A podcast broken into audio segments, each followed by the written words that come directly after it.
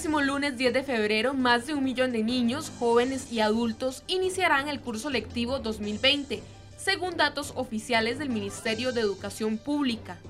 Inicia un nuevo periodo para las familias que desde hace semanas se alistan con la compra de útiles y la vuelta a la rutina para despertarse temprano. Pero también el Ministerio de Educación Pública debe afinar los últimos detalles para recibir a los miles de alumnos y de funcionarios que están en su planilla. Y es que el MEP no solo tiene que hacerle frente al inicio del curso lectivo, sino a grandes retos, algunos nuevos y otros añejos que administración tras administración siguen sin resolverse y por ende vulneran el derecho a una educación de calidad para miles de menores.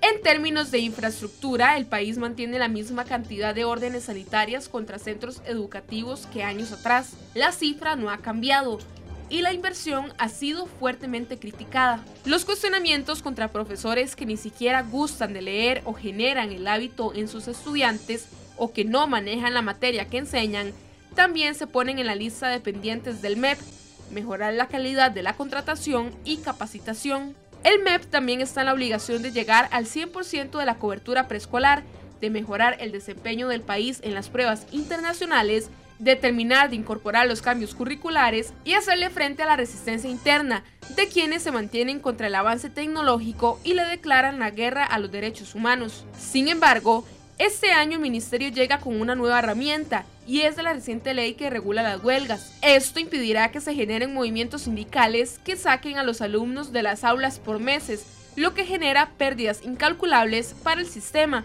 como ocurrió en el 2018. ¿Cómo se prepara el MED para este inicio de curso? ¿Cómo será su relación con los sindicatos este año? Hoy en Enfoques profundizamos. Hola, muy buenos días, bienvenidos a otro programa de Enfoques. Mi nombre es José Alvarado y hoy los acompañaré yo en esta edición en esta mesa de discusión de la realidad nacional, de la realidad internacional y hoy con una visita muy especial, no solamente porque ha sacado espacio de su agenda para acompañarnos y hablarnos del tema educativo, sino también que estamos a pocos días de que inicie el curso lectivo del 2020 y qué mejor para aclararnos los detalles y darnos los pormenores de este proceso que la ministra de Educación Pública, a quien recibimos hoy en Enfoques y le damos la más cordial bienvenida. Buenos días, doña Giselle, gracias. Por Muy buenos días, Josué, muchas gracias por la oportunidad para hablar con la ciudadanía sobre el tema de inicio de curso lectivo. Bueno, ya estamos a, a pocas horas, estoy seguro de que en casa los papás están corriendo, los niños ya están comiendo ansias, ya ni siquiera duermen por la entrada a clases, pero ¿cómo está el Ministerio de Educación Pública preparado para recibir a casi un millón de, estudiantes? Sí, más de un millón de estudiantes recibimos el 10 de febrero. Abrimos las puertas de todos nuestros centros educativos, desde el nivel de preescolar hasta la educación nocturna, para recibir a todos los niños, niñas, adolescentes a nuestros centros educativos con mucha ilusión, con mucha esperanza. Este 2020 tiene que ser un año de éxito, es un año donde los estudiantes sé que van a lograr todas las metas que se han propuesto y para eso nos hemos preparado en el Ministerio de Educación Pública, pues haciendo la labor que nos corresponde, todo el tema de nombramiento. No dudo que en el tema de nombramientos habrá algunos casos particulares, porque eso es una planilla muy grande de más de 80 mil eh, docentes, 80 mil educadores y la parte administrativa también, pero hemos hecho los mayores esfuerzos para que todos estén eh, con sus profesores, con sus directores en los centros educativos desde el 10 de febrero. Inician en Costa Rica los estudiantes en igualdad de condiciones o por lo menos en una competencia o en una en un escenario adecuado. Le pregunto esto porque si bien es cierto, hay estudiantes que ya tienen sus útiles, que ya eh, sus papás están pendientes, sus encargados, tienen profesores, pero por ejemplo, van a llegar a una escuela, tiene Giselle, que ha sido señalada por el Ministerio de Salud porque los niños corren peligro, por ejemplo. ¿Cómo el Ministerio de Educación valora esta entrada a clases en términos generales, es decir, tenemos a tantos niños que van a ingresar a, centros educativos con riesgo, etcétera. ¿Cómo valoran ustedes la generalidad? Bueno, nosotros estamos trabajando eh, cuatro ejes fundamentalmente, que es el tema de la calidad, el tema de innovación, el tema de la eficiencia y el tema de la inclusión. En el tema particular de infraestructura educativa hemos hecho un gran esfuerzo este año. Tenemos un plan ya de inversión, un plan de obra determinado, son 163 obras que se van a intervenir este año. Eso significa que han pasado por un proceso de selección y las seleccionamos de la siguiente manera, José. Uno de los primeros indicadores que revisamos es que tuviese impacto. y el impacto pasa por la cantidad de matrícula. Otro de los indicadores es que este, tuviese un proceso ya constructivo eh, eh, listo, ¿verdad? Eso significa avance en planos. Eh, otro eh, de los indicadores que revisamos son las órdenes sanitarias, como usted bien menciona, esas órdenes sanitarias que eh, están en rojo, como hemos dicho en muchos otros momentos, realmente la orden sanitaria se convirtió en el mecanismo que ha utilizado muchas veces el centro educativo. Para que le pongamos atención al centro educativo y no necesariamente están en una condición de riesgo. Si las hay, por supuesto. y el otro indicador es, por supuesto, que tener el contenido presupuestario. Entonces, en ese sentido, hemos hecho este esfuerzo con otros procesos importantes con respecto a la reorganización de la DIE que comunicamos hace algunos días. Y también, por supuesto, la revisión de cuáles son aquellos... Em, eh, centros educativos que tienen plata o la Junta de Educación tiene plata, lo que hemos llamado ¿verdad? la caja única del Estado. Eso hay que moverlo. El ADIE, según nuestro diagnóstico, tiene una capacidad de ejecución presupuestaria de 50 mil millones. Sin embargo, con el ejercicio que hemos hecho, los 28 mil millones que tenemos dispuesto para obra constructiva en nuestro presupuesto 2020 y la caja única del Estado, nosotros estamos previendo llegar a 60 mil millones y tal vez más. ¿Cómo? Moviendo ese dinero que está en caja única del Estado desatando nudos, como dice nuestro señor presidente, ¿verdad? Y un nudo que hemos desatado es eh, eh, revisar el reglamento de contratación administrativa, ya lo firmamos los ministros que tenemos que ver con ese proceso, para que nuestra eh, oficina, nuestra dirección de proveeduría institucional pueda hacer obra de contratación mayor. Entonces significa también ir moviendo la gestión interna en la institución, como también aquellos mecanismos que tenemos o que hemos ideado que nos han eh, de alguna forma trabado el proceso constructivo. Entonces, ese es eh, nuestro eh, proyecto para este año. ya estamos informando a los centros educativos cuáles están en la obra constructiva. Sabemos que la inversión en infraestructura tiene que ser mayor y eso estamos clarísimos, pero para eso estamos trabajando fuertemente para desatar los nudos, para reorganizar la dirección de infraestructura e irnos apoyando en estos procesos para mejorar el tema en infraestructura, Josué, hay un faltante importante, es una deuda de más de 20 años, ¿verdad? Porque eh, algunas cosas han pasado bien, pero otras no, hemos sido capaces de resolverlas. Doña Giselle, yo, le quiero hacer la pregunta de qué va a pasar a finales del 2020 en materia de infraestructura o dónde se ve el Ministerio de Educación Pública en materia de infraestructura. Hace unos cuatro años, tal vez, yo me acuerdo, cuando cubría educación, se mantenía la cifra de más de 600 centros educativos con orden sanitario. Esa cifra se mantiene todavía hoy. Como usted bien aclara, en, en distintos eh, estados, hay algunos más graves que otros, hay otros que incluso tienen orden sanitaria por temas que se pudieron haber resuelto sin orden sanitaria. Pero mi pregunta es, ¿cómo vamos a llegar al 2020 con el mismo número? Y ¿Qué pasa si en el 2020 volvemos a entrevistar a doña Giselo, a quien esté en la cartera del Ministerio de Educación Pública, y nos vuelve a decir, es una deuda de hace 20 años? Es decir, como lo dijo el presidente un día de estos, nos, nos heredaron el país endeudado. ¿Se está heredando también esto y hasta cuándo se va a dejar de heredar este problema en infraestructura y un número sostenido? Sí, bien. Mire, con el tema de las órdenes sanitarias, ya nosotros las revisamos y tenemos categorizadas esas órdenes sanitarias, como hemos dicho. Si son más de 600 órdenes sanitarias, estamos haciendo un trabajo fuerte con, también con el Ministerio de Salud, ¿verdad? Para poder poner de acuerdo las dos instituciones cuándo debe ser una orden sanitaria y cuándo no. Pero la reorganización de la DIE, una DIE con una mejor gestión, ¿verdad? Que pasa también por un tema que es el tema de mantenimiento. En la nueva reorganización de la Dirección de Infraestructura va un departamento de mantenimiento. Y yo eso lo pongo un ejemplo muy simple, Josué. Eso es como nuestra casa, es planificación doméstica. Si usted compra una casa o tiene una casa, tiene que invertir en el tema del mantenimiento. Nosotros no teníamos ese rubro en la, categorización que tiene la DIE. Tenemos el diseño de los planos, le entregamos la obra al centro educativo, a la Junta de Educación, la Junta de Educación hace todo lo que le corresponde, pero después no hay un área de mantenimiento. Ese es un departamento que queda en esta reorganización y también lo estamos incluyendo en el presupuesto.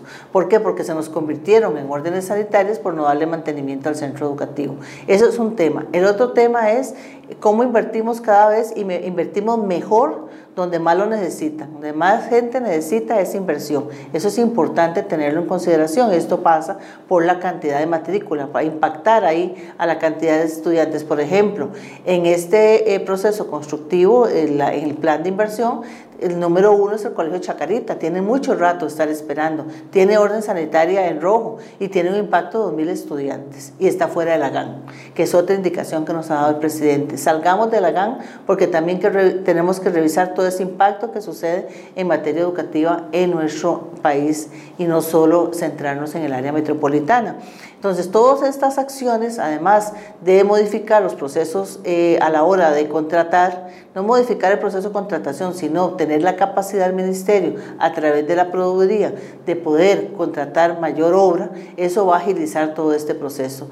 Eh, pero es un proceso que tiene, que va de la mano también con las acciones que venimos emprendiendo. Sí podemos entonces esperar mejores indicadores para Mejores indicadores porque esos 163 obras que están en el plan 2020 pues esas órdenes, muchos de esos centros educativos tienen orden sanitaria. Ahí vamos a ir bajando esas órdenes sanitarias, pero además con el tema mantenimiento vamos a poder resolver también algunas de las órdenes sanitarias. Ahora, doña Gisela, hablemos de otro, de otro de los retos del Ministerio de Educación Pública y es sobre la calidad de los, de los docentes. ¿Cuáles son los principales cambios que vienen para este 2020? ¿Cuál ha sido la orden del presidente y cuál va a ser la línea del gobierno en mejorar la calidad de la educación y mejorar eh, las calificaciones de los docentes que en algunas materias han salido mal durante los últimos años. Sí, el tema de calidad es sustantivo y es uno de nuestros ejes que estamos trabajando. Y el Consejo Superior de Educación determinó este año, el 2020, como el año de la transformación curricular, una apuesta a la calidad. ¿Qué significa eso? El Ministerio ha venido haciendo esfuerzos sostenidos para hacer cambios en programas de estudio, desde el 2008, un poco antes. Luego eh, hay que trabajar entonces el tema de cómo esos programas de estudio inciden en la práctica pedagógica de los docentes. Y por eso estamos llamando diciendo que es un cambio que llega para quedarse. ¿Por qué? Porque el cambio tiene que suceder en el aula. Si el cambio no sucede en el aula, no pasa nada. Seguirán las políticas públicas, eh, las políticas educativas que determina el Ministerio, el Consejo Superior de Educación, pero no hay cambio sustantivo. Entonces, nuestra energía está puesta en que nuestros acompañar a nuestros docentes para que mejore esa calidad del el servicio educativo en el aula. Y eso pasa también, ¿verdad?, por darle las herramientas necesarias a nuestros docentes para que eso suceda. Y bueno, ustedes nos acompañaron el viernes pasado en el tema de transformación curricular, el lanzamiento de un objeto de aprendizaje que se llama caja de herramientas. Este objeto de aprendizaje va a ayudar muchísimo a los docentes para que hagan un trabajo en el aula para desarrollo de habilidades para la vida, para que ese es el enfoque que tienen nuestros programas de estudio y la evaluación también está centrada ahí. ¿Cuál ha sido nuestro esfuerzo, Josué? Es trabajar la política educativa que está definida por el Consejo Superior de Educación, trabajar la mediación eh, pedagógica para que esa política llegue al aula y el tema de evaluación. Y en el tema de evaluación el cambio sustantivo ha sido la prueba FARO, que mucho hemos hablado de esto, porque la prueba tiene que estar alineada con lo que sucede en el aula. Y eso lo que sucede en el aula tiene que ser la política que definió el Consejo Superior de Educación. Eso es un tema que tiene que transversar todo el sistema educativo. Y ahí estamos nosotros apostando el cambio. Si el cambio sucede en el aula, nuestros estudiantes van a tener la posibilidad, las oportunidades para mejorar y tener, este, por supuesto, hacer un desarrollo de sus habilidades. Esa es la apuesta que tenemos. Este año es el año de consolidar ese proceso. Hay que tenerlo sostenido durante varios años porque cambia, van cambiando docentes, se nos jubilan, pero es un cambio importante. Y esto tiene que ir aparejado con un trabajo que venimos haciendo también en el tema de la calidad, porque esto pasa también, transita por varios procesos. Uno es la formación inicial que le corresponde a las casas, a las universidades, el tema de la contratación docente, el ministerio está haciendo cambios importantes en los perfiles de contratación docente y el tema del acompañamiento docente en su ejercicio profesional, ¿verdad? que pasa también por la evaluación docente. Entonces, eh, este año estamos trabajando también con el CONARE, el CONARE está desarrollando con un equipo técnico y un equipo de alto nivel perfiles y esto es un marco de cualificación de la educación superior. Y nosotros, Ministerio, cambiar el perfil de contratación, como hicimos con preescolar, ya en preescolar, para una, una persona que quiere ingresar a trabajar con nosotros y presenta sus atestados, tiene que ser licenciado o licenciada en preescolar, pero además presentar una certificación de dominio lingüístico en B2 o C1. Entonces, esto significa que el empleador, el ministerio, pone las pautas y ese proceso lo estamos haciendo para que en los concursos que hace el Servicio Civil, y eso tiene que ir acompañado también con el Servicio Civil, y yo espero, por ejemplo, en el tema de inglés, que es uno de los perfiles que estamos cambiando, pero hay que cambiar el perfil de contratación de todas las asignaturas, también no solo para que el país sea bilingüe, sino también para determinar cuál es el perfil que requiere el ministerio para ejercer la docencia. Y esto pasa entonces eh, por cambiar esos perfiles de contratación y que en los próximos concursos, yo espero, ya en el 2025, tengamos ya la contratación de otro perfil docente, un docente que responda a los requerimientos que está demandando el Ministerio de Educación Pública como empleador y acompañar en el proceso de formación. Por años el Ministerio ha tenido ¿verdad?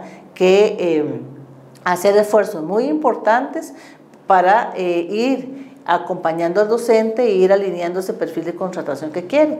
Pero yo creo que llegó el momento en que el Ministerio de Educación Pública establezca cuál es el perfil de contratación que requiere para eh, así llega el empleador, llega el docente, concursa y con ese proceso vamos eh, a hacer la contratación. Y por supuesto que hay que hacer la evaluación del desempeño docente. Pero no solo evaluar por evaluar, Josué, la evaluación es para la mejora. Entonces, cuando nosotros evaluamos, por ejemplo, FARO, ahora que hicimos el piloto, nos dio resultados muy interesantes en un instrumento que aplicamos que le llamamos instrumento de factores asociados. Es un, un cuestionario. Les preguntamos a los estudiantes cuál es la materia que más le cuesta, por qué le cuesta cuánto tiempo dedica usted a estudiar fuera del colegio, ¿Cuál, con cuál profesor se entiende más, qué es lo que a usted, eh, este, qué, significado tiene para usted el centro educativo y los estudiantes analizando todas estas respuestas nos dan a nosotros orientaciones para poder apoyar más unos centros educativos que otros que realmente lo requieren. Doña Giselle, cuando usted me dice que el ministerio planea o, o tiene dentro de sus objetivos ir cambiando ese perfil eh, docente que contrata. ¿A qué, qué, tiene que tener ese perfil? Le pregunto porque tal vez no vamos a, a temas que son muy administrativos de, de, servicio de contratación, pero por ejemplo, un, un dato que a mí me, me preocupa, al 74% de los maestros ni les gusta leer ni fomentar el hábito de la lectura. Entonces, yo sé que tal vez en cuando ustedes lleguen a contratar no es un tema que ni siquiera que se pueda demostrar en ese momento, pero ¿cómo hacen para que en las aulas se convierta en prácticas que sean beneficiosas para los estudiantes, ¿verdad? Incluso le pregunto, ¿han encontrado resistencia a los docentes para algunos de los cambios que el ministerio quiere implementar? Eh, desde cambios curriculares hasta cómo se han abordado temas como por ejemplo derechos humanos, etcétera. Sí, vamos a ver. Eh, el ministerio no es que estamos planeando, o sea, ya estamos cambiando los perfiles de contratación, estamos trabajando fuertemente en eso, para tener un perfil de contratación acorde con las necesidades que tienen nuestros estudiantes y las exigencias del mundo de hoy, la Costa Rica y el mundo eh, en general. Pero ese proceso de contratación se va cambiando de acuerdo a ese perfil. ¿Cuál es un perfil? Por ejemplo, un elemento importante es que el docente maneje un segundo idioma que maneje el inglés, por ejemplo. Entonces, las universidades tienen que hacer los cambios en su eh, formación inicial, pero eso es importante. Otro aspecto es que tenga los conocimientos disciplinares de la materia que va a impartir. Entonces hay que hacer una prueba y ahí estamos apoyando un proyecto de ley que es una prueba de idoneidad que tendría que hacer el Servicio Civil, pero que el Ministerio de Educación Pública le da los insumos. Entonces el contenido disciplinario es muy importante, pero también... ¿Qué, qué contendría esta prueba, doña Gisela? O sea, ¿qué se, qué se evaluaría en esta prueba? El contenido disciplinario es el contenido que tiene que ver de su asignatura. Si, si vamos a contratar a un profesor de matemática, que sepa matemática. Si vamos a contratar a un profesor de estudios sociales, que sepa, pero también que sepa de pedagogía, las últimas tendencias. Por ejemplo, hoy, ¿qué es lo que suena en el mundo? Bueno, desarrollo, desarrollo de habilidades para la vida. Eso tiene que saberlo un docente por ejemplo, el uso de la tecnología. Es muy interesante, ahora con la caja de herramientas nosotros tuvimos una incidencia de eh, ingresaron más de 4.000 docentes en menos de dos horas a revisar la caja de herramientas, este objeto de aprendizaje que tiene los insumos necesarios para que él haga su planeación en el aula. Pero también nos dimos cuenta que algunos docentes están pidiendo ayuda y eso está bien que nos digan cómo ingresamos a la caja de herramientas. Necesitamos un tutorial y lo hicimos haga el paso 1, el paso 2, el paso 3. ¿Por qué? Porque hay una brecha digital. Entonces, el tema del uso de la tecnología pasa también por la formación inicial, ¿verdad? Eso es un tema importantísimo. Hoy por hoy usted revisa los cambios, cómo han avanzado países que estaban en el subdesarrollo y han avanzado en materia educativa y el tema del uso de la tecnología en el aula es muy importante, que es otro tema que estamos trabajando fuertemente con dos proyectos. El proyecto de plataforma ministerial, que eso es digitalizar el MEP, este año todos los directores de los centros educativos tienen que ingresar su matrícula, la matrícula es en línea. Vamos a saber cuántos estudiantes tiene desde la escuela central de San José hasta la escuela que puede estar en una comunidad indígena. Entonces, eso es para la toma de decisiones. Eso pasa por la mejora de la gestión, la eficiencia también del proceso de gestión. Pero el trabajo, el proyecto con la eh, red educativa pasa por darle al centro educativo las condiciones necesarias para el uso de la tecnología y va el contenido. Eso tenemos nosotros que monitorear, el ministerio tiene que monitorear cuál es el contenido que se está usando. ¿Por qué estamos usando tales videos o tal este libros o material didáctico, que por cierto fue el, año pasado fue bien polémico. Entonces, eso es importante. O sea, el ministerio tiene que caminar hacia el desarrollo de la tecnología en el aula y también para la gestión. Y eso debe pasar por todos los ministerios, pero con mucho más razón el Ministerio de Educación Pública, ¿verdad? Y poder monitorear esos contenidos y que sean los mejores contenidos para lo que queremos. ¿Qué han encontrado eh, ustedes en materia de, de estudios universitarios? ¿Dónde están las principales fallas de las universidades a la hora de crear y formar estudiantes, eh, perdón, profesionales en docencia? Bueno, esto se ha demostrado a través de las investigaciones y el Estado de la Educación lo ha dicho en varios de sus informes. Uno de los elementos que ha señalado el Estado de la Educación es el tema del uso de la tecnología, la mejora de las prácticas docentes, son las prácticas docentes eh, más actualizadas, eso es un tema que ha señalado el Estado de la Educación fuertemente y por supuesto que el manejo de un segundo idioma. Cuando ustedes analizan todo este, este perfil idóneo, es para la gente nueva, pero me hablaba usted antes de, empezar la entrevista de eh, más de 80 mil, ¿verdad? Es la planilla del Ministerio de Educación Pública. ¿Qué hacen con esas personas que ya están dentro del sistema? ¿Cómo se evaluaría y mm, cómo llevarían ustedes a esta persona a ser parte del cambio sin que haya tanta resistencia? Sí, bueno, el tema de la resistencia al cambio, yo creo que eh, lo que hemos aprendido durante la administración es que si usted comunica los cambios y los comunica bien y se dirige a eh, los diferentes niveles del Ministerio de Educación Pública de manera este, cercana, ¿verdad? Eh, esos cambios se comprenden que fue lo que hicimos con Faro, ¿verdad? Una vez que trabajamos con los estudiantes, los informamos, les informamos a los profesores qué significaba Faro, pues usted vio que bajó totalmente. Y una vez que aplicamos la prueba piloto también, bueno, bueno, esto es, sí, esto es Faro, ¿verdad? Porque a veces se generan este, unas expectativas o información errada en este sentido. Pero la información tiene que llegar en todos los niveles. Por ejemplo, lo hicimos con la caja de herramientas. Nosotros todo el año pasado estuvimos en las regiones educativas trabajando con directores, con docentes, con directores regionales, con supervisores de los circuitos, para que ellos están encargados. Entonces, a todos ellos llegarles con la información como corresponde. Entonces, eso baja el cambio. Cuando usted comprende de qué se trata el cambio y que además tiene acompañamiento para ese cambio, pues por supuesto que baja el nivel de, de, resistencia en ese sentido. Con los profesores que están en ejercicio docente, nosotros estamos haciendo varios, varios aspectos. Digamos, la capacitación de este año, del 2020, que se encarga el Instituto de Desarrollo Profesional, está centrada en la transformación curricular. No hay otro tema. Ese es el tema. Tenemos que priorizar y tenemos que concentrarnos en eso para que el cambio suceda. Entonces, la capacitación va centrada ahí en ejercicio de, los, los profesores que están en el ejercicio docente. Por ejemplo, a las profesoras de preescolar que hicimos un reconocimiento, que se sometieron a la prueba de dominio lingüístico, de las 6.000 profesoras, casi 5.000 hicieron la prueba de dominio. Determinamos cuáles eran las profesoras que estaban en la banda B1. A esas profesoras les estamos dando la oportunidad de que se preparen en inglés ¿verdad? Para que lleguen a la banda por lo menos B2. Ese es un proceso y hemos hecho procesos con las universidades eh, públicas, lo hemos hecho con el Colegio de Licenciados y Profesores, nos ha eh, el, Sindicato de Educadoras, el SEC, eh, abrió una plataforma de una beca a mil educadoras de preescolar para que ellas avanzaran en su dominio lingüístico. Pero hay que concentrarse en las prioridades. Por eso, el tema capacitación este año es la formación curricular. ¿Cuál ha sido la reacción de los sindicatos ante este eh, montón de cambios fuera de, las reacciones que sabemos que, hubo en, las calles, verdad? Que fuera de lo que de medidas que tomaba el Ministerio de Educación Pública fue por un tema más de, de contexto nacional, pero durante estas últimas semanas y meses, ¿cuál ha sido la relación con los sindicatos?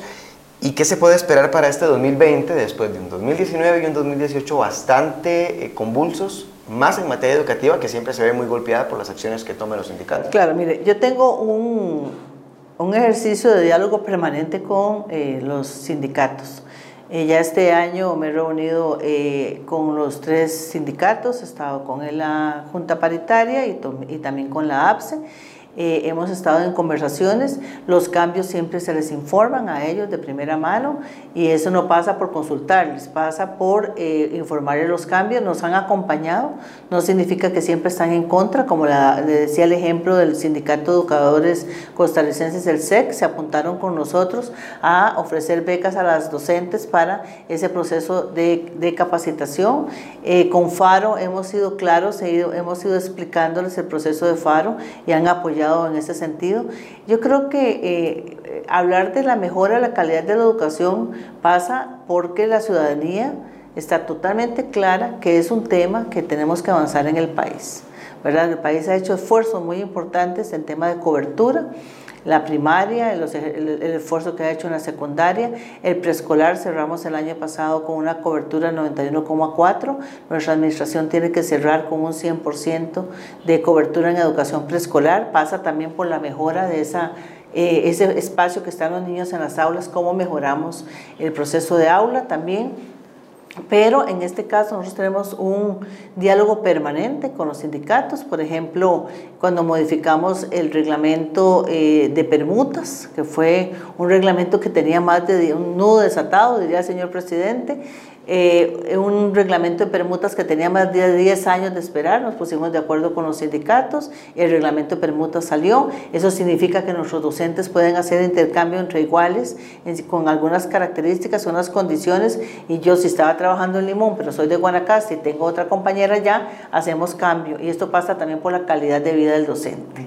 para que esté con su familia, esté en su lugar eh, de habitacional, y eso pasa también por mejorar la calidad del, claro, de la educación. También eh, firmamos un reglamento en estos días que lo trabajamos también con eh, la Junta Paritaria y se lo comunicamos a la APSE, que significa la reducción de la cantidad de comités que hay en los centros educativos. Y son más de 40 comités. Nosotros hicimos una consulta entre el 2018 y 2019. Consultamos todos los niveles del sistema educativo y preguntamos cuáles son los comités que funcionan en su centro educativo y salieron 135 comités diferentes. Hicimos una revisión de cuáles de esos comités tenían una connotación, una normativa que los respaldaba o una directriz y a partir de ese análisis dijimos estos 40 no tienen nada que ver con la función pedagógica, porque además podía haber duplicidad de funciones. Recuerdo uno de rendimiento académico, hay un comité en el centro educativo que tiene que encargarse de eso, pero había otro comité que funcionaba paralelo. Todos esos que, básicamente son grupos de profesores que analizan eh, problemas que, que hacen tareas en ese sentido, y dijimos, no, para que usted se concentre en el aula, démosle el espacio para que se concentre en el aula. Tenemos que todavía afinar más ese proceso. Eh, la meta es que cuando salgamos de la administración quede realmente un solo comité que se entienda eh, y que sea remunerado, ¿verdad? Para que mejore la calidad eh, en el centro educativo, para que apoye en ese sentido. Entonces estamos revisando, eso es un tema también de gestión y eficiencia. Estamos revisando todo esto para decir, bueno, docente, usted encárguese para lo que le contrató el Estado costarricense, que es nada menos y nada más la gran función que tiene educar a nuestros niños, nuestros jóvenes en el país. Giselle, ¿de qué depende, eh, me voy a devolver un poquito, de qué depende la cobertura del 100% en preescolar? Porque usted me dice, la administración tiene que cerrar con un 100% de cobertura, pero depende de construcción de más centros o depende de buscar a niños que tal vez no están en el sistema y que hay que, que, meterlos. ¿De qué depende ese 100% bueno, de? Eh, nosotros ya habíamos hecho todo ese repaso de diagnóstico y es colocar, son plazas docentes, nombrar maestras en los servicios de la red de cuido y el Sensinay, porque ahí tenemos niños de 4 de 5 y de 6 años que no han recibido, que no reciben el servicio educativo por parte del Ministerio de Educación Pública, ¿verdad? Que es el ente rector. Entonces nosotros hemos venido en un ejercicio de colocar docentes de preescolar en estos servicios. ¿Por qué? Porque no se trata de que el niño vaya a nuestro centro educativo, a nuestro kinder. ¿Por qué? Porque la mamá lo deja de las 6 y media de la mañana en la red de cuido y pasa generalmente por el 5 o 6, que es la hora que, que está el niño en este centro. Entonces, es una forma de innovar una maestra de nosotros que da el servicio educativo en la red de cuidado. Entonces, eso es un tema de plazas docentes mayores, contratar más maestras de preescolar para que den ese servicio educativo y, por supuesto, seguir eh, revisando y buscando los niños que no están yendo ni a la red de cuidado ni a nuestros preescolares. Pero aquí hay un tema muy importante y es un avance que hizo el país extraordinario eh, hace algunos años el Consejo Superior de Educación a través de su reglamento de matrícula determinó que para ingresar a primer grado el preescolar es obligatorio y hay que presentar el título de preescolar. Esto pasa entonces porque nuestras familias saben que para ir a primer grado necesito ir a preescolar y eso es muy importante, es un cambio significativo que eh, nos pone a nosotros a la vanguardia como país en materia de atención a la primera infancia, porque sabemos que el preescolar es muy importante, entonces había que hacerlo obligatorio. Y ahora, esta obligatoriedad, ¿qué pasa con las personas que no están todavía insertas en el sistema y que no pueden cumplir. Bueno, ahí tenemos una labor, ¿verdad?, que estamos haciendo también con diferentes eh, eh, también instituciones, por ejemplo, con el IMAS. Nosotros trabajamos muy de cerca con el IMAS en Puente al Desarrollo, ¿verdad?, y en otras otras estrategias.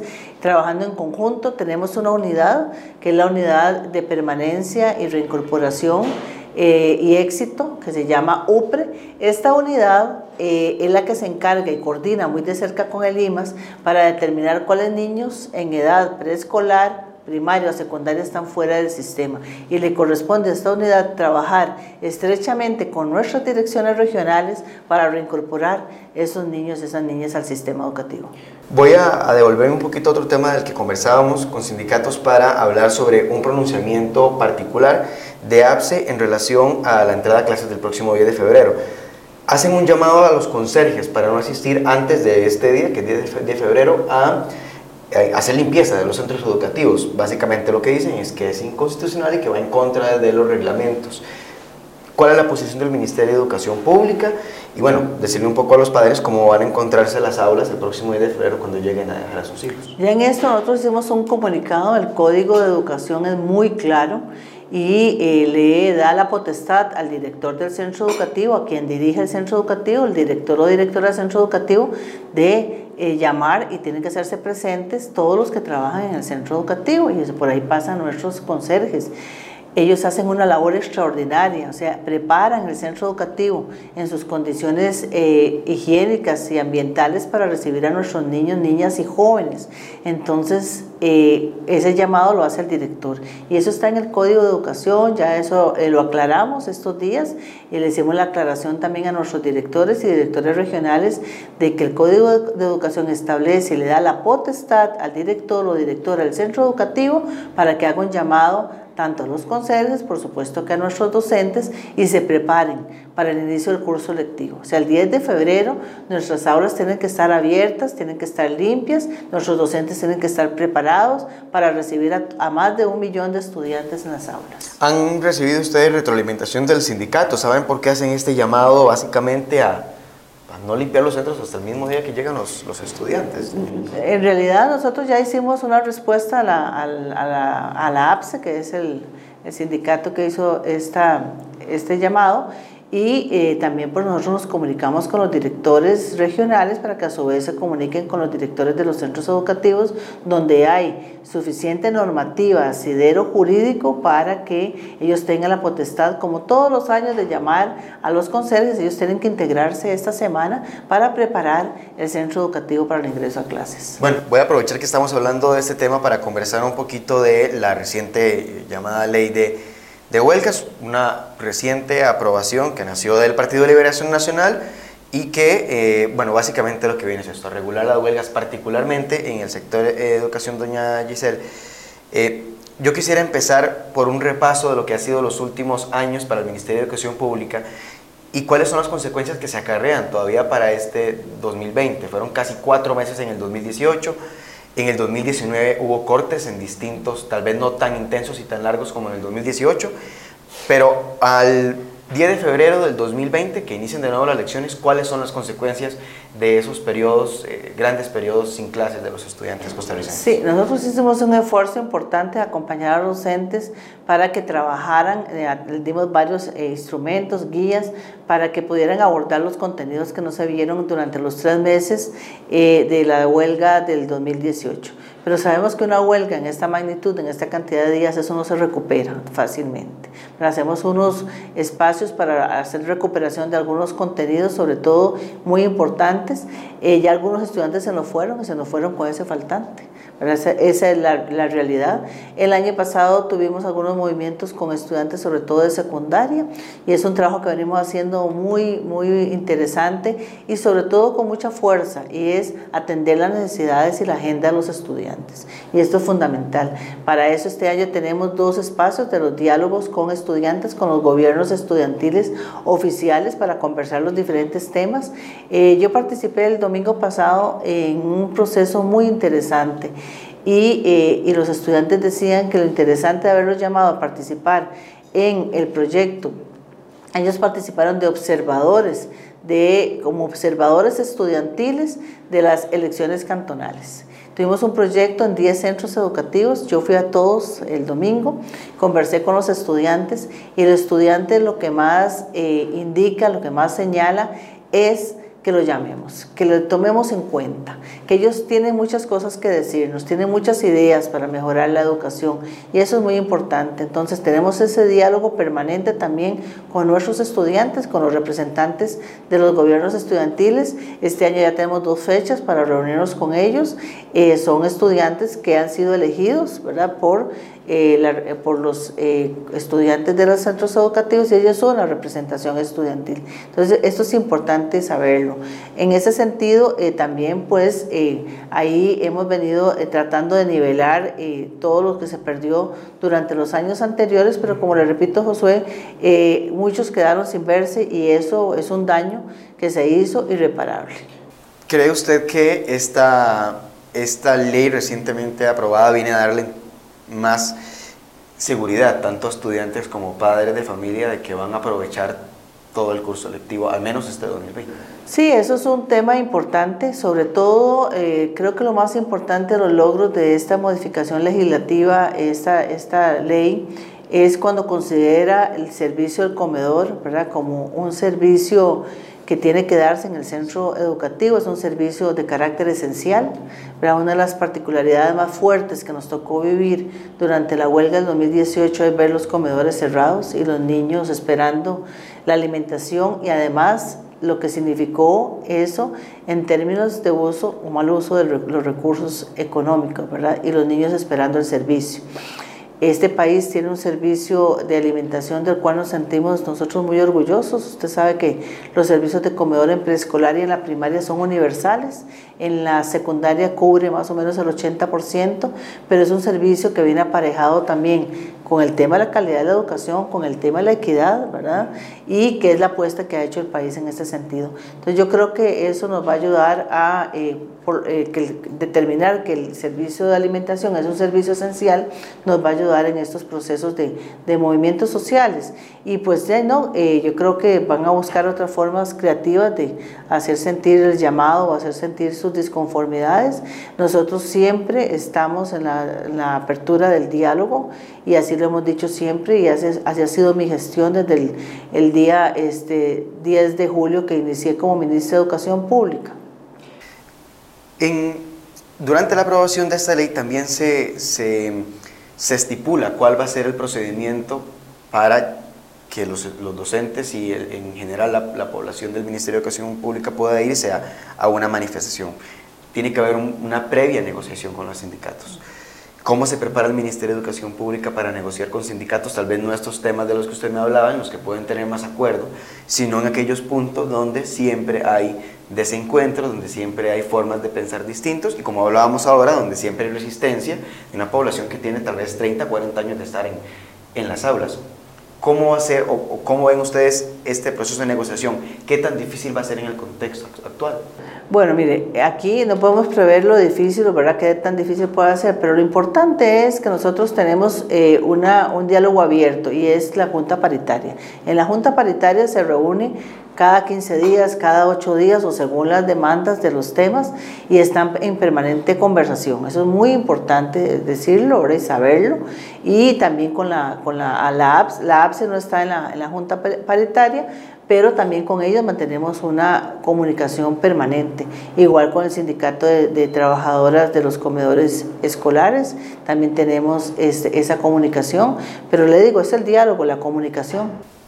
Antes, eh, doña Gisela, antes de seguir con la entrevista, vamos en este momento a ver un pequeño resumen de las principales noticias que tenemos a esta hora de la mañana desde la redacción de Hoy. CR Hoy Noticias presenta las 5 del día.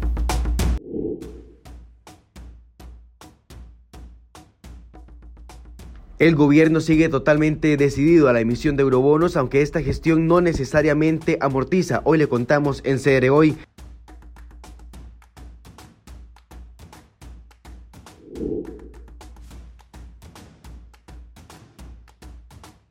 Además, en solo cuatro meses el precio de un centro de salud en Alajuela que el iba a construir creció en 8 millones de dólares. La Contraloría niega dicha solicitud de aumento.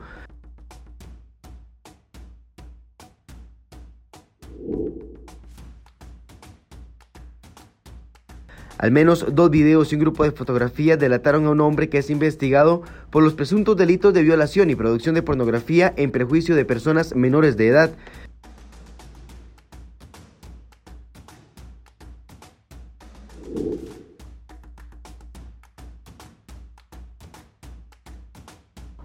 Además, diputados de distintas fracciones pretenden mantener millonaria pensión a expresidentes. Hubo votos del PAC, Liberación, Restauración, la Unidad y el PIN para mantener el beneficio.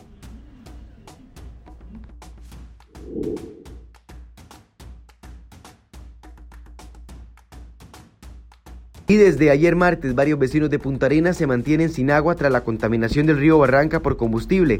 Más información en cereoy.com y nuestras redes sociales.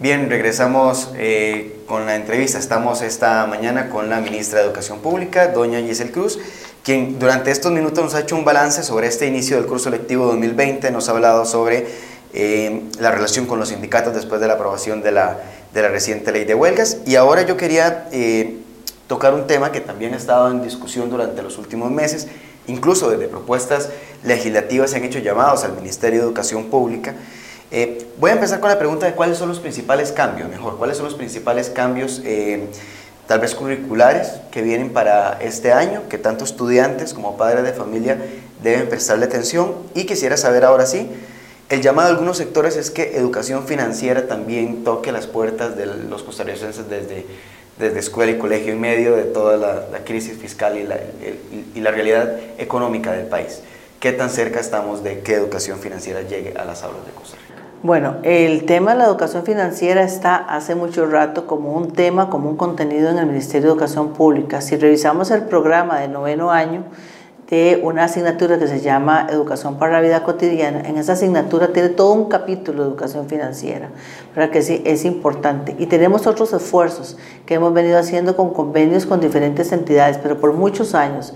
Yo creo que tenemos que ponerle un poquito más de énfasis, en eso llevan razón, pero sí lo tenemos ya como contenido en los programas de estudio nuestros, en diferentes programas de estudio. Ahora, también hemos trabajado con otra entidad eh, los que nos han venido apoyando para trabajar el tema de educación financiera desde también nuestros docentes, ¿verdad? Que es un tema importante. Eh, pero hay que hacer un mayor énfasis en este sentido, yo creo que es a toda la ciudadanía, pero en particular en el tema de educación eh, financiera, nosotros lo trabajamos desde las aulas. No dudo que habrá que hacer un mayor esfuerzo ¿verdad? para eh, educar más en este tema en el país. ¿Qué cambios curriculares están programados para, para este año? Bueno, nosotros en Costa Rica, con el esfuerzo que hemos hecho durante muchos años, eh, tenemos los programas de estudio que son programas de estudio de primer mundo, ¿verdad? La apuesta nuestra es, como le conversaba, llevarlos al aula. Que eso que está eh, descrito ¿verdad? y aprobado por el Consejo Superior de Educación llegue al aula. Y ese es nuestro mayor esfuerzo, acompañando al docente para que esos cambios curriculares sucedan en el aula. Y aparejar esto con el tema de la evaluación. La evaluación de los aprendizajes, cómo se evalúa en el aula de acuerdo a ese proceso y la evaluación de FARO.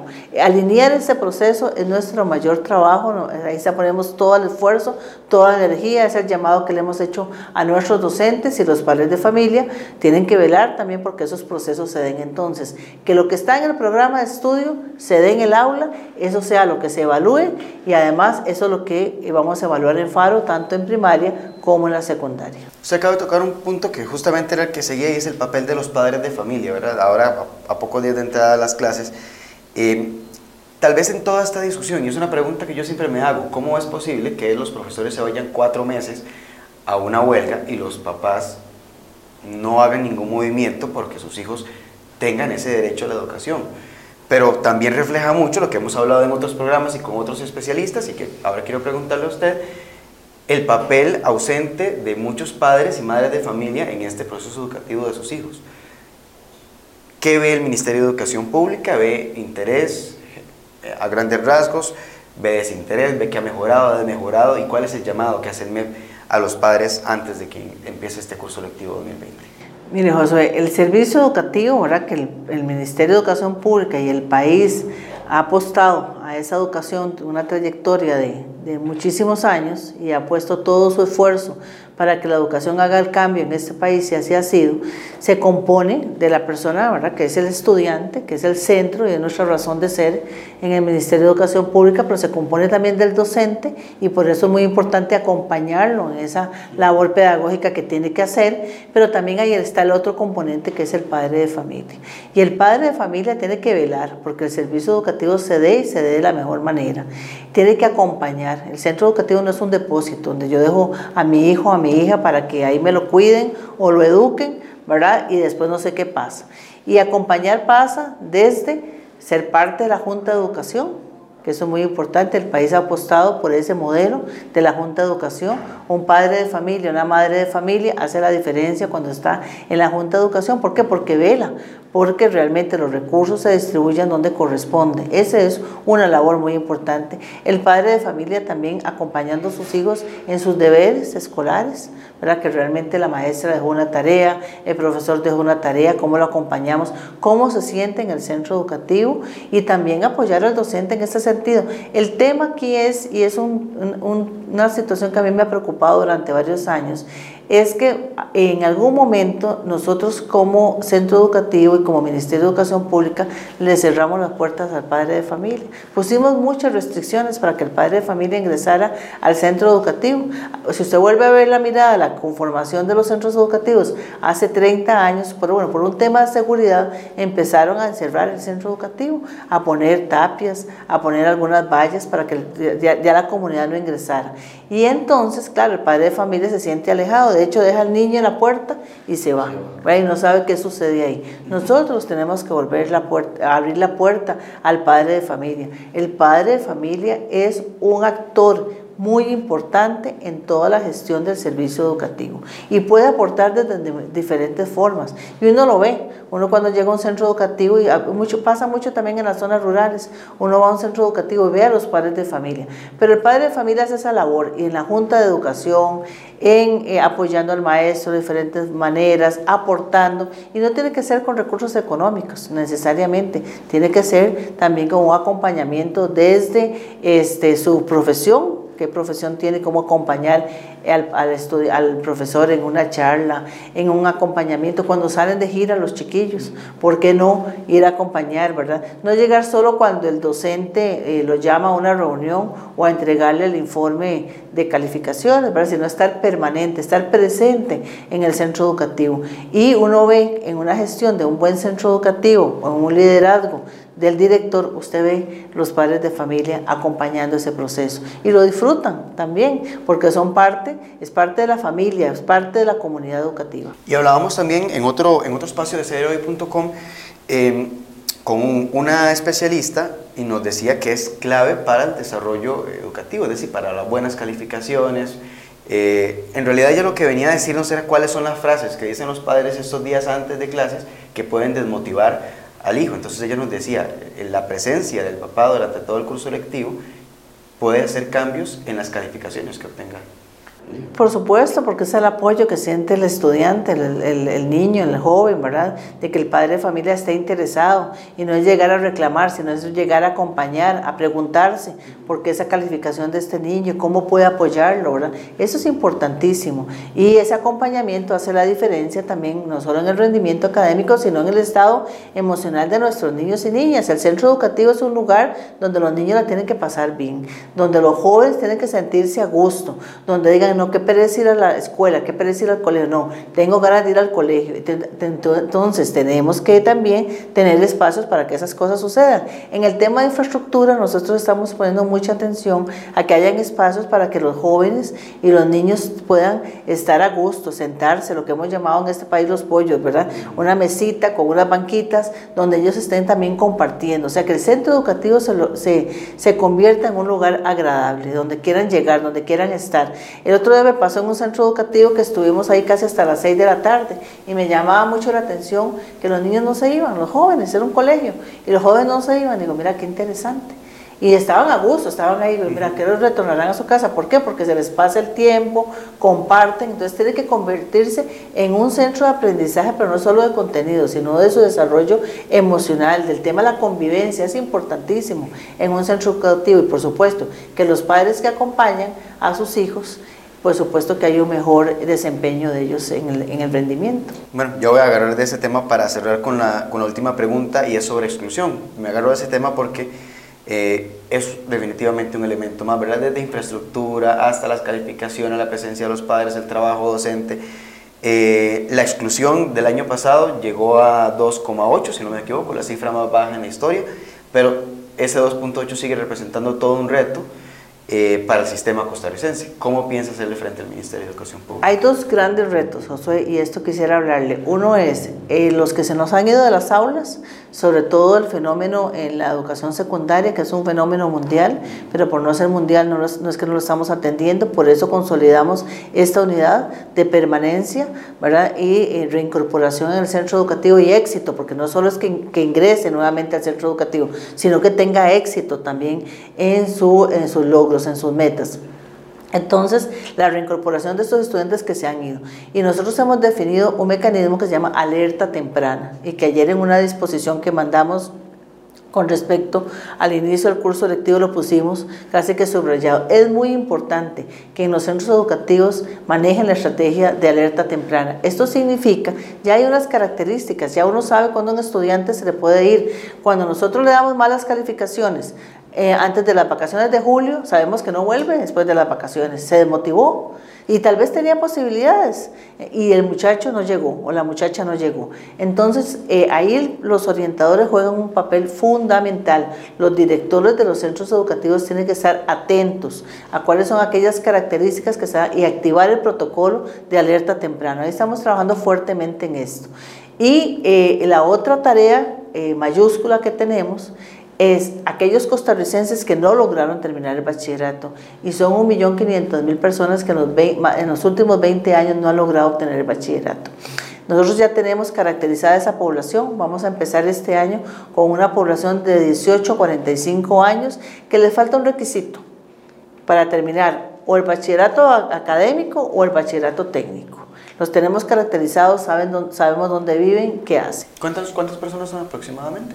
En total que no tienen el bachillerato en este país son 1.500.000 personas. ¿Y este primer en edades de 18 años a 60 años. ¿Y este primer bloque? Este primer bloque es de 18 a 45 años. ¿Y sabe aproximadamente cuántas personas serían más o menos las que con, las que trabajarían? Sí, claro, nosotros estamos hablando de 45 mil personas, que vamos a hacerles un llamado y los que tengan algunas competencias tecnológicas puedan, eh, con una licencia, hacer su bachillerato. ¿Qué es lo que, el esfuerzo que estamos haciendo ahí? Alineando. Estos cursos compensan el contenido de matemática. Estos cursos compensan el contenido de español. Usted haga curso A, B o C, o el B o el C, y usted obtiene su bachillerato. Es un trabajo que venimos haciendo fuertemente desde hace ya, desde que inició la administración, para poder dar oportunidades, porque no se trata de que le digamos, bueno, usted tiene 35 años, salió de noveno año, ¿hace cuánto salió del colegio? Vuelva al colegio noveno año. Esa, esa forma que hemos venido haciendo por años no ha dado resultado. No le resuelve a la persona, no es lo que necesita, porque también ya tiene un proceso de vida que ha ido, ¿verdad? Este, desarrollando. Sí, no es el mismo joven que puede Exactamente. Todo el día. no, no puede, además, el contenido ya no es el pertinente para él. Entonces, ese trabajo lo estamos haciendo con el Consejo Superior de Educación para poder dejar una plataforma y digamos, bueno, si usted no terminó el bachillerato y quiere terminarlo y está en este nivel, tiene opción A, B y C. Escoja una y termine su bachillerato. ¿A partir de cuándo estaría disponible? A partir de este año. Ya para terminar, de esos protocolos que usted me mencionaba, el MEP le va a dar seguimiento a cada centro educativo para ver si realmente, por ejemplo, se activa el protocolo de alerta temprana. Claro, hay que dar un seguimiento, por eso es muy importante la plataforma ministerial, porque la plataforma ministerial tiene, además del expediente del estudiante, la matrícula tiene también la incidencia en alerta temprana. Pero ya nosotros tenemos seleccionado 265 centros educativos que en, algo, en el histórico tienen una frecuencia del tema de la exclusión. Y esos son los que nosotros estamos apuntándonos a darles todo el apoyo y a trabajar con esos directores y con esas direcciones regionales, porque ese es otro trabajo que venimos haciendo fuertemente, determinando dónde se requiere mayor el, apoyo para poder nosotros incidir ahí y no homogenizar, porque no son todos, son algunos centros educativos que por diferentes características socioeconómicas, de seguridad, pero requieren mayor, mayor apoyo de nosotros.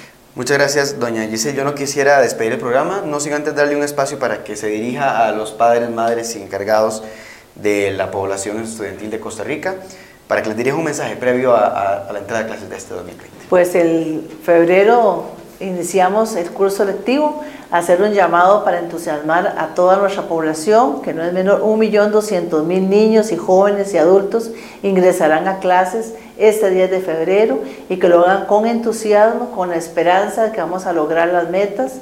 El país ha hecho una gran apuesta por la educación y vamos a seguir trabajando fuertemente porque esa educación sea de mejor calidad día con día. Muchas gracias, doña Giselle, por ese espacio. Gracias a ustedes también por habernos acompañado. Recordamos que esa transmisión queda colgada en nuestra página en Facebook y también que mañana tenemos otra edición de Enfoques a partir de las 8 de la mañana. Buenos días.